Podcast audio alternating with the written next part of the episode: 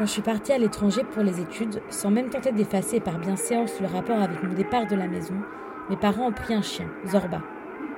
Recueilli en Grèce, coincé entre deux buissons, faute d'instinct de survie, il est un petit prince chéri depuis son arrivée chez nous. Ce podcast est dédicacé à Zorba et à mes parents, et à l'influence qu'ils ont sur moi. Depuis que je suis petite, j'ai peur de tout, et plus particulièrement des pédophiles. Mon père m'appelait dès que le visage d'Estelle Mouzin apparaissait à la télé, pour justifier mon absence de liberté. À cette époque-là, je n'arrêtais pas de la revendiquer malgré le fait qu'elle me semble justifiée aujourd'hui. J'avais 8 ans. Avec Estelle, nous sommes nés la même année et son portrait au pull rouge, ses cheveux noirs et son demi-sourire hantaient mes nuits. En CM2, je suis partie en classe de neige, et même si ma mère m'a suivi en cachette à la demande de mon père au cas où, j'imaginais des silhouettes de pédophiles qui vaquaient, en polaire, à travers le dortoir flottant au-dessus du sol comme des touristes en Segway au capital angoisse multiplié par 30. Je ne pensais pas qu'à Estelle, j'avais mille affaires en tête. La voix de Pierre Belmar résonnait dans mon cerveau dès que j'apercevais un louche.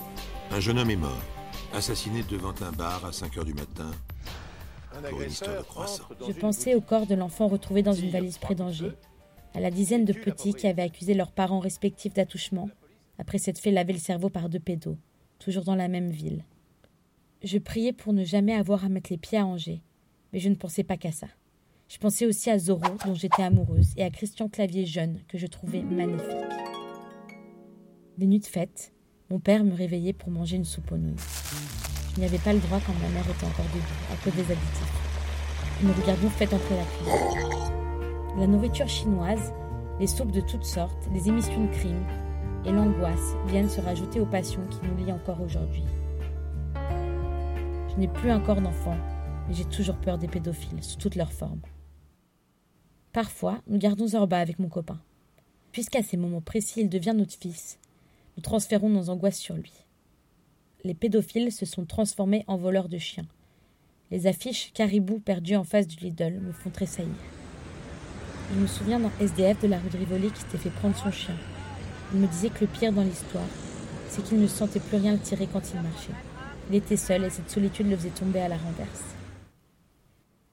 Comme le faisait mon père à l'époque avec moi, je prends la main de mon copain pour lui montrer le vrai visage du monde, et nous soupçonnons, à l'unisson, chaque personne qui croise notre chemin de vouloir nous voler la boule de poil ingérable qui nous a confié sa vie.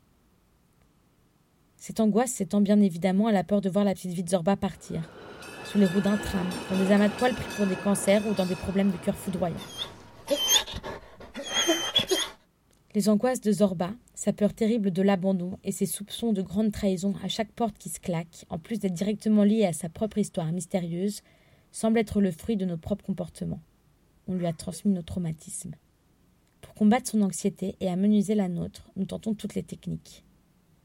Après avoir essayé celle de César Milan, de Françoise Dolto des Chiens, j'ai décidé de lui chanter des chansons pour apaiser son âme. Monsieur le bébé, monsieur le Zorba, tu es trop gentil, tu es trop chouchou. C'est quoi ce petit bébé d'amour que j'aime? Je ne suis pas la seule à chanter à mes animaux. Alexandre aussi croit à la thérapie musicale.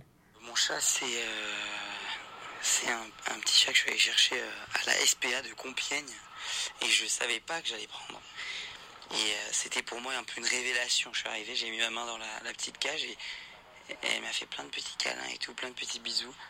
On m'a dit attention, hein, c'est une petite vicieuse et tout machin. Je trouvais qu'elle cachait bien son jeu. Elle est arrivée à la maison, elle était toute douce et tout machin. Et après, elle a commencé à mordre et tout machin. Et j'ai tout essayé. J'ai regardé des vidéos en ligne euh, pour, la, pour la calmer. J'ai écouté de la musique pour et tout. Et je trouvais qu'il y avait un peu une sonorité italiano-mexicano, euh, je dirais franco-sino-française. Et en fait, j'ai tout essayé, tous les accents et tout. Et c'est l'italien qui fonctionnait en fait, j'ai remarqué que dire n'importe quoi en italien, ça calme les chats.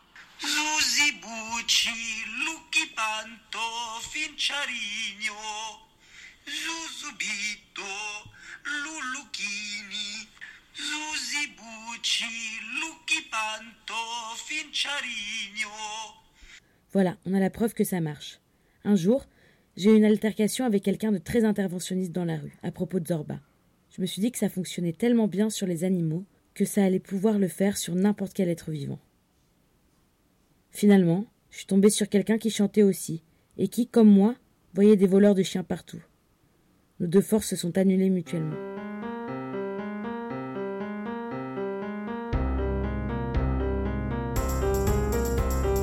Je vous jure que c'est mon chien. Prouvez-le,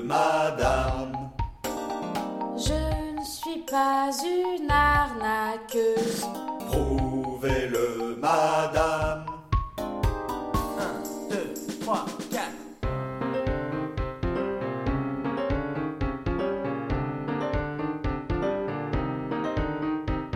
Comment s'appelle-t-il Zorba de Naxos. Quel âge a-t-il Cinco años. Que mange-t-il? Il adore les Pas au chenil. Je peux même vous réciter le tatouage de son oreille gauche. Un tatouage vous dit 07689. dans son oreille. 60789. Bien essayé. C'est la vérité. Je ne vous crois pas, madame. Je ne suis pas une mythomane. Ne le prenez pas. Je ne peux pas vivre sans mon Zorba. Sopa, sopa, sopa.